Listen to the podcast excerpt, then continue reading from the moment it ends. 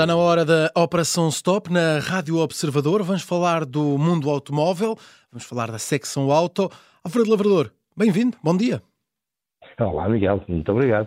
Bom dia também para ti. Hoje, uh, daqui a pouco, no final deste programa, vamos, claro, falar uh, dos prémios auto, mas hoje, para Isso. começar, vamos falar de carros de luxo, carros rapidíssimos, Ferraris, Lamborghinis.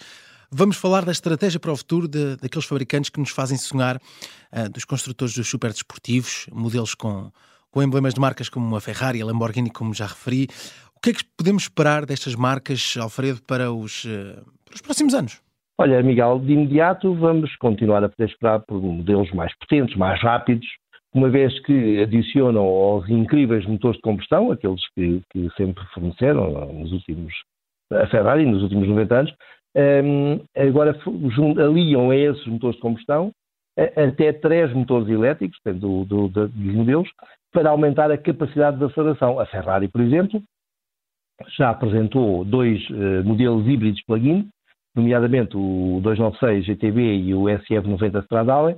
O primeiro tem, monta um motor eh, V6 biturbo associado a um elétrico e juntos somam 830 cavalos e tem uma bateria que garante 25 km em modo elétrico. O SF90 Stradale é uma versão mais evoluída, uma vez que em vez do V6 recorre a um V8 biturbo e em vez de um motor elétrico monta 3, para que a potência total atinja 1001 cavalos. É um número bonito, é 1001 cavalos. Eh, contudo, mantém a mesma capacidade de percorrer 25 km em modo elétrico. Temos os 101 dálmatas e os 1001 cavalos, não é? Fala, são mais. Sim, são falas de. São mais cavalos dálmatas. falas de mais potência, mais rapidez no arranque, mais gozo ao volante. Um, isto quer dizer que os superdesportivos um, não vão alinhar pela responsabilidade ambiental dos veículos mais pequenos uh, e mais baratos? Não, pois. Aí é que está o truque. É que o, esta potência é uma potência que, em parte, e uma boa parte, é assegurada por, por motores elétricos. Hum. Um, os, novos, um, os novos híbridos plug-in da Ferrari uh, poderão gastar o mesmo uh, que os, os, antigos se forem utilizados a fundo em pista. Ou seja, se tentarem fazer a melhor volta num circuito, vão obviamente continuar a gastar, sei lá, 50, 60. O, o que eles conseguirem queimar, gastam.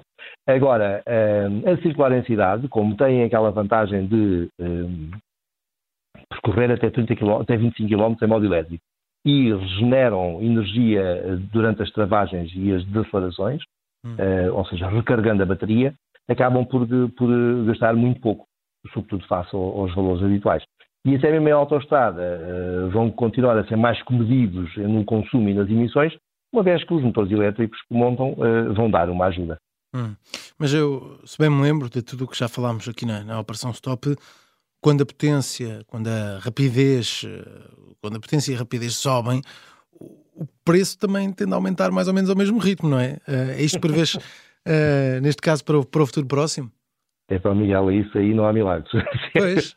Eu sei que isto é de Itália, está lá o Papa, mas hum, não esperes grandes milagres nesta, nesta história, porque quando tu somas motores elétricos e as respectivas baterias, ou os motores de combustão, caixas de velocidade, etc., etc., acabas igualmente por adicionar os custos inerentes a ambas as tecnologias. Uhum.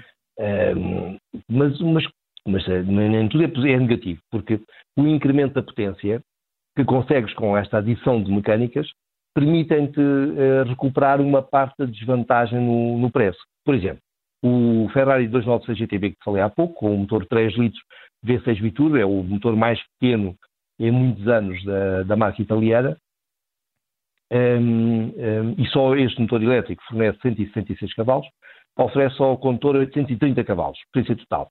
Isto são mais 100 cavalos do que o antigo F8 Tributo, que tinha motor V8. Uh, ah, apesar desta vantagem na potência, os tais 100 cavalos, este novo híbrido é apenas ligeiramente mais caro, uma vez que monta um motor mais pequeno e mais barato.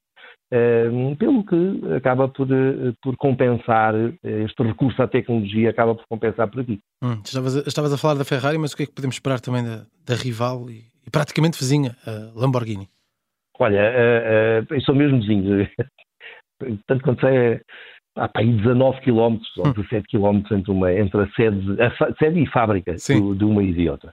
Mas sempre foram muito, muito um grande adversários, aliás, a Lamborghini nasceu porque o, o seu fundador ficou tão piurso, se me perdoas o termo, uh, com o Enzo Ferrari. Uh, o Ferruccio Lamborghini fazia tratores, basicamente, e então uh, teve a ousadia de sugerir ao Enzo Ferrari que, que introduzisse algumas alterações no, no, no, seu, no Ferrari que lhe tinha vendido. Hum. E para melhorar aquilo, e o Enzo Ferrari, que já na altura achava que fazia os melhores carros do mundo, e, e a parte fazia, um, eh, levou aquilo muito a peito e basicamente uh, mandou-o para baixo. E um, ele não gostou, e então, uh, apesar de continuar a fazer tratores, pensou que vou fazer um carro melhor que o teu. E pronto, desde então a Ferrari e a Lamborghini uh, disputam o mercado e tentam ultrapassar-se nos modelos, nas potências, nas estratégias. E, e então, por exemplo, a Ferrari, efetivamente, é, foi a primeira a, a colocar no mercado o, os motores híbridos plug-in, mas a Lamborghini bateu esta sua rival uh, de sempre ao colocar no mercado o primeiro SUV, Sim. bem como a lançar os, os primeiros modelos eletrificados. Hum. Porque, por exemplo, se lembrares, uh, por acaso foi um caso que nós nunca falámos aqui, a Lamborghini lançou o, o Cian, que é um híbrido, uh, que em vez de, ainda por cima tinha uma tecnologia curiosa uh, e rara neste meio, uma vez que em vez da bateria montava um supercondensador, o que não só lhe permitia ganhar peso, como lhe permitia igualmente fornecer mais energia mais depressa, sem aquecer, sem aqueles problemas típicos Sim. das baterias. Mas um, olhando aqui para estas categorias uh, e para Ferrari e para Lamborghini, um, estamos a falar muito de veículos híbridos plug-in. Um, quando podemos esperar os primeiros Ferrari e Lamborghini, na verdade, 100% elétricos? Uh, estamos a falar aqui de categoria de luxo. Sim, uh, Miguel, o, o, problema do, do, dos Ferraris e Lamborghinis elétricos está reside sobretudo no peso e na, no atual estágio de evolução das baterias. Um, mas em relação à, à, tua questão, não há, não há segredos. A Ferrari já anunciou que uh, se, comp se, comprometia a lançar o primeiro veículo 100% elétrico em 2025 e a Ferrari anunciou que uh, o seu primeiro modelo, exclusivamente alimentado por bateria, surgiria três anos mais tarde, ou seja, em 2028. Uhum. Uhum. O que as marcas esperam é que até lá o, uh, as baterias continuem a evoluir no sentido de conseguirem armazenar mais energia para conseguirem eh, garantir a autonomia que eles pretendem, sem, contudo, pesarem excessivamente e limitarem o comportamento, a eficácia do comportamento, hum. ou o prazer na condução destes carros. Muito bem. A Ferrari e a Lamborghini, que praticamente dominam a indústria automóvel neste, neste segmento, continua, pode continuar a ser assim com a chegada desses super desportivos 100% elétricos? Oh, Miguel, agora é que tu assustaste na mousse. É há, é há rivais, não é? Um milhão... Essa é a questão de um milhão de euros. E aí tem aquela pergunta que ninguém sabe responder e que deve deixar, do, do, do, é, é, eu. É uma questão para um milhão de euros porque os carros também quase custam isso, não é? Não, não até, até custam mais alguns deles. Sim. Mas é, é, aquela pergunta que ninguém sabe responder Sim. e deve deixar as administrações da Ferrari e da Lamborghini perfeitamente à beira de um ataque de nervos. No atual estágio de evolução, é pouco provável, ou seja, até a, a, aparecerem os modelos elétricos, um, ninguém conseguia fazer frente à, à Lamborghini e à Ferrari. Os, os, motores eram demasiado sofisticados, demasiado caros uh, e tinham que ser vendidos muito, muito caros para que, um, uh, eh, para que as marcas não perdessem dinheiro. Porque os motores custam muito a, a desenvolver. Aqueles V12 são uma obra de arte, um, de outra forma era impossível. Um, agora, o problema é que vêm aí os elétricos e já há construtores no mercado com este tipo de veículos. E, e, eu não acredito que, ou seja, estes, estes, concorrentes que existem no mercado têm quatro motores, 2 mil cavalos. Fala-se que a Ferrari também pretende lançar um motor com quatro motores em, em 2025, mas mesmo que eles consigam fazer, igualar os 2 mil cavalos do Rimac Nevera, que é o que já está no mercado. Um, eh, a verdade é que depois a Rimac faz uma versão com 2.500 cavalos ou com 3.000 e voltam a ficar à frente, porque um, esta nova tecnologia elétrica é dominada pelas marcas uh, mais recentes do mercado pois. e não pelas marcas mais tradicionais.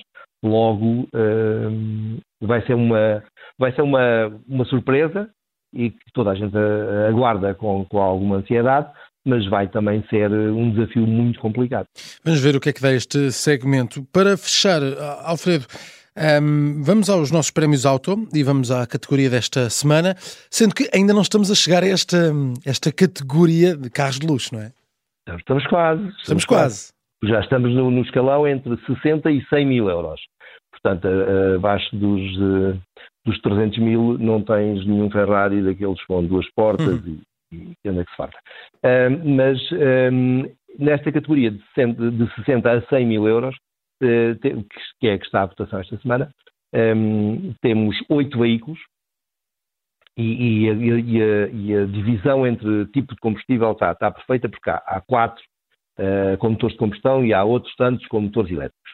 Um, e há, são, os carros são muito variados entre si. Por exemplo, uh, há o, o Alpine A110F, uh, que é um pequeno coupé de dois lugares, tipo Ferrari, mas em, em, em barato é substancialmente mais barato, uma vez que tem, custa cerca de 80 mil euros em vez de 300 e tal mil, e, e tem um motor pequenininho, mas ainda assim com 300 cavalos, é muito leve, é divertido de, de, de guiar. Há também o Range Rover Sport, que é um SUV um, dos mais respeitados aí do mercado, um, e há também o Maserati Grecale e o Mercedes GLC. Curiosamente, o Maserati Grecale e o, e o Range Rover Sport, ambos fornecem mecânicas com mais de 500 cavalos, mas é que também não são assim uns SUVs tão pachorrentos quanto isso. Não andam devagar. Mas, né?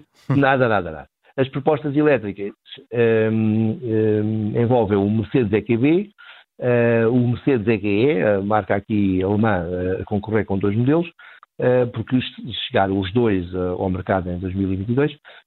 a Volkswagen oferece, o, oferece, neste caso, não, participa com o ID Buzz, o popular Sim. ponto de forma aqui em versão uh, 100% elétrica, um, de maneira que a coisa compõe-se. Como vês, uh, ah, ainda há a falta, já me esquecia, peço imensa desculpa, o, o Ford Mustang Mach-E GT, que é a versão também com cerca de 500 cavalos do, do SUV elétrico da Ford.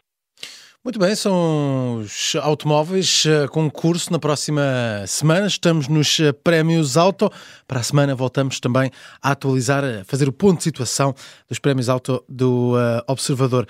Estamos de regresso com a Operação Stop na próxima semana. Até lá, Alfredo. Até lá.